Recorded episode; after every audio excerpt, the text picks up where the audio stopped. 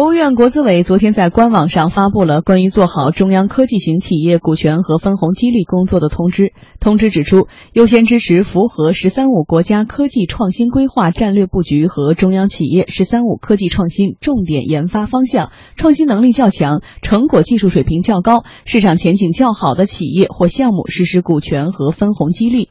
国务院国资委研究中心主任楚旭平认为，这个通知的重要性在于，它是针对国有企业在改革过程当中内生活力不足的问题专门出台的文件，有助于激励科技型央企的内生活力。它的重要作用啊，主要体现在它能够激发企业内生活力，留住人才，实现劳动和资本相结合啊。我说的劳动呢，就是知识。分子、科技人才的复杂劳动和资本的结合，啊，这样呢，从激励效果上来讲呢，是最有作用的。通知提出，鼓励符合条件的企业优先开展岗位分红激励，科技成果转化和项目收支明确的企业可以选择项目分红激励，稳妥实施股权激励。企业应当在积累试点经验的基础上逐步推进。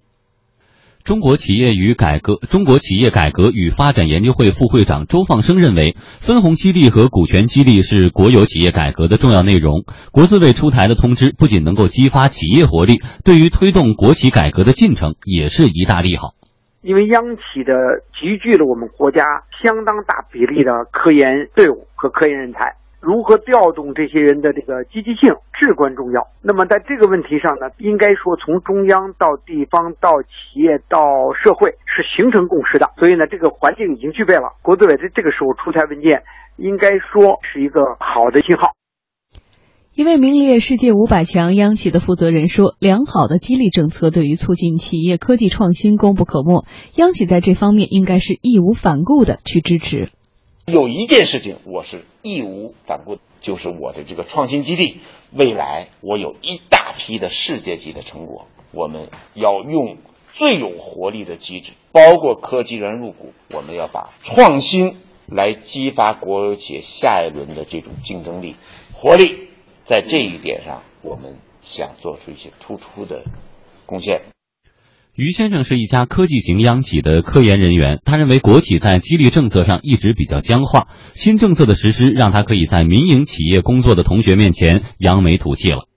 现在我们所是这样，工资加奖金嘛，你看大部分科研的国企，它就是工资和奖金的构成啊，包括月工资也是基本工资外加涨贴啊。现在你看，呃，私企，华为啊这些。他们可能会有股权，就是给一些股票让他们去认购。我们这里边没有，这是他们的优势。将来人家发展了之后，可能收入就多了。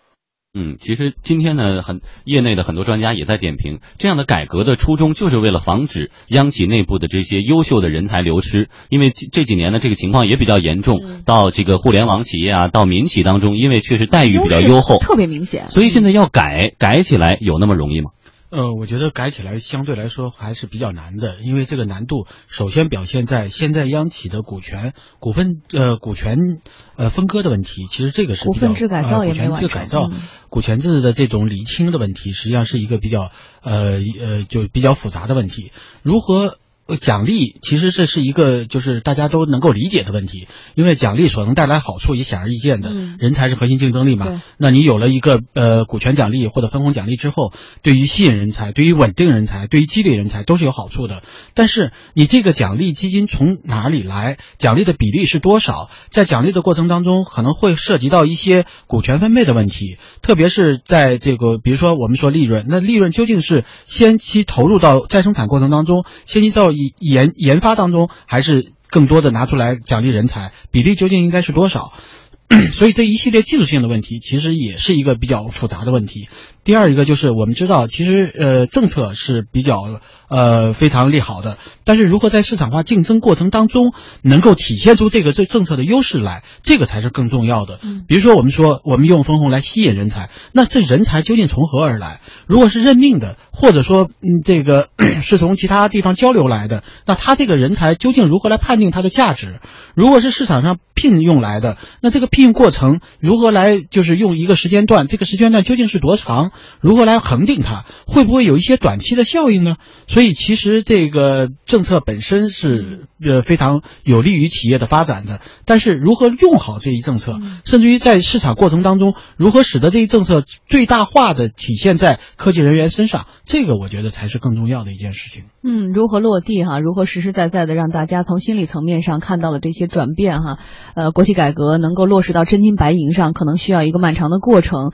呃，同时呢，其实在这个改革过程当中啊，大家还非常担心有一点，就是防范国有资产流失的问题。很多的国有企业的负责人呢，都非常的害怕被扣上这个国有资产流失的帽子，所以在推进国企改革问题上呢，都是缺乏动力的。针对这个担心呢，通知中明确了效益导向和增量激励的原则。同时，为了强化监督检查，通知规定，央企应当把股权和分红激励计划纳入预算管理，在年度财务决算以后兑现。国资委也将把股权和分红激励工作纳入收入分配监督检查事项范围。国务院国资委研究中心主任楚旭平认为，新政策的实施呢，将解决国有企业改革中的痛点，还原企业属性，真正的激发国企的创新活力。创新的核心就是要实现科技和资本结合，来实现一个商业上的创新。对企业来讲，所以这个文件可以说是从根本上解决国有企业创新活力不足的问题，是一个非常重要的文件。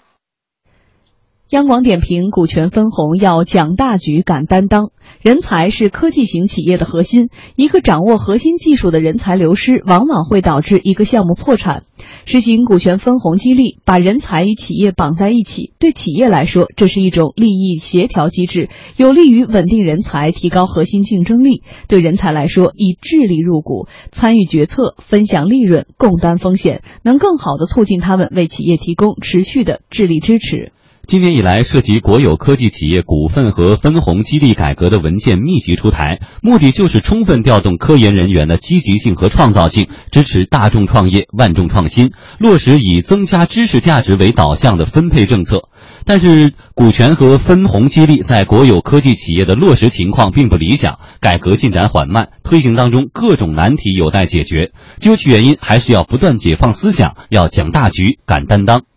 国企管理者要讲大局观。国企分红权改革文件下发八年，却没有真正的动起来。国企经营者、骨干员工有积极性，但有些管理者觉得利他不利己，还可能为此担责任，缺乏推动的积极性。国企改革的关键是解放思想，只有改革才能真正解决问题。大量民企改革的实践已经说明，分红权改革是当前最简单、直接、有效且几乎无成本、无风险的改革措施，对当当下国有企业也有普遍的适用性。所以，管理者树立大局观是落实激励改革的关键。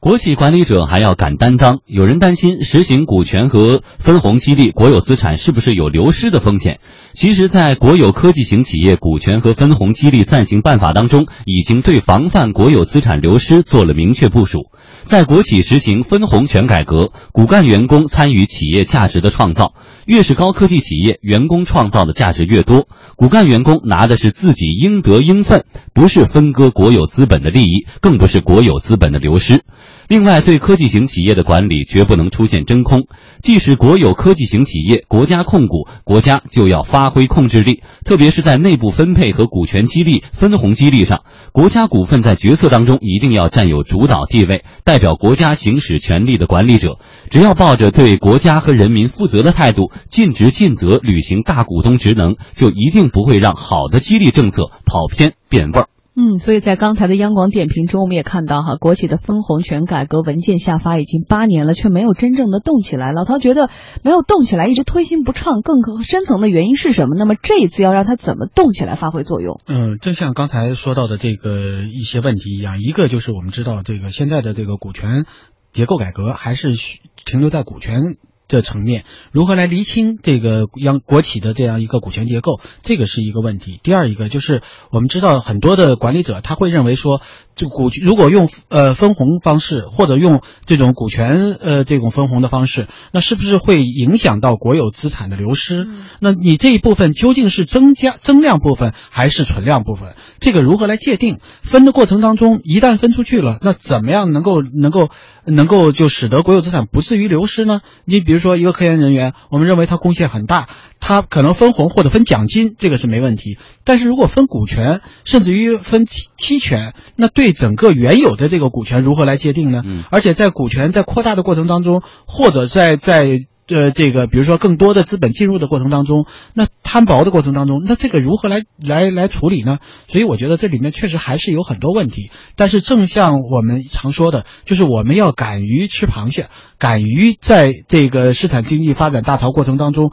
尝试一些新鲜的东西。既能够维持国有资产的不流失，又能够调动科研人员的积极性，这个才是在竞争中逐渐能够体现出这个政策的优势来的。嗯，另外这次改革当中的一个亮点提到的是这个审批权和决定权的下放，因为之前呢很多审批都要是国企或者央企的集团总部来定，所以呢这个流程比较长，过程也很繁琐。而现在呢一些子公司或者孙公司，只要上一级公司批准了就可以，这样是不是也能？这个从另一个角度来践行这种简政放权。对，其实，在央呃在国企里面，其实这样的这个层级结构啊，行政化的这样的一个问题啊，确实比较严重。这也阻碍了许多国企在市场化过程当中一些灵活性和一些果断性。那如果有这样的一些政策出台之后，它可能对整个的决策过程就会缩短成本，是降低成本，缩短它的周期。但我觉得前提还是要第一要要在在市场当中进行检验，才能够让这个是。